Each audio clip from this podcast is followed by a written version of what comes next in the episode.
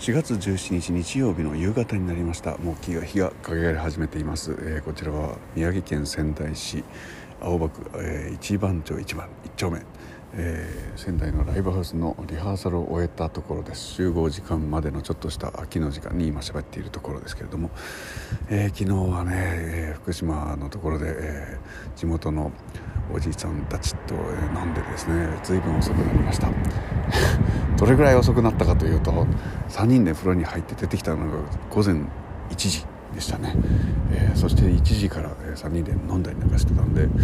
えー、朝起きるのがみんなまちまちでぐったりと、えー、体はぐったりと疲れている感じでした、えまあでも元気に、え福島から宮城の方へ移動してきました、えー、僕はうっかりまあちょっと車の中で眠ってしまいましたね。ですので結構元気に、えー、今の夕方の時間を迎えています、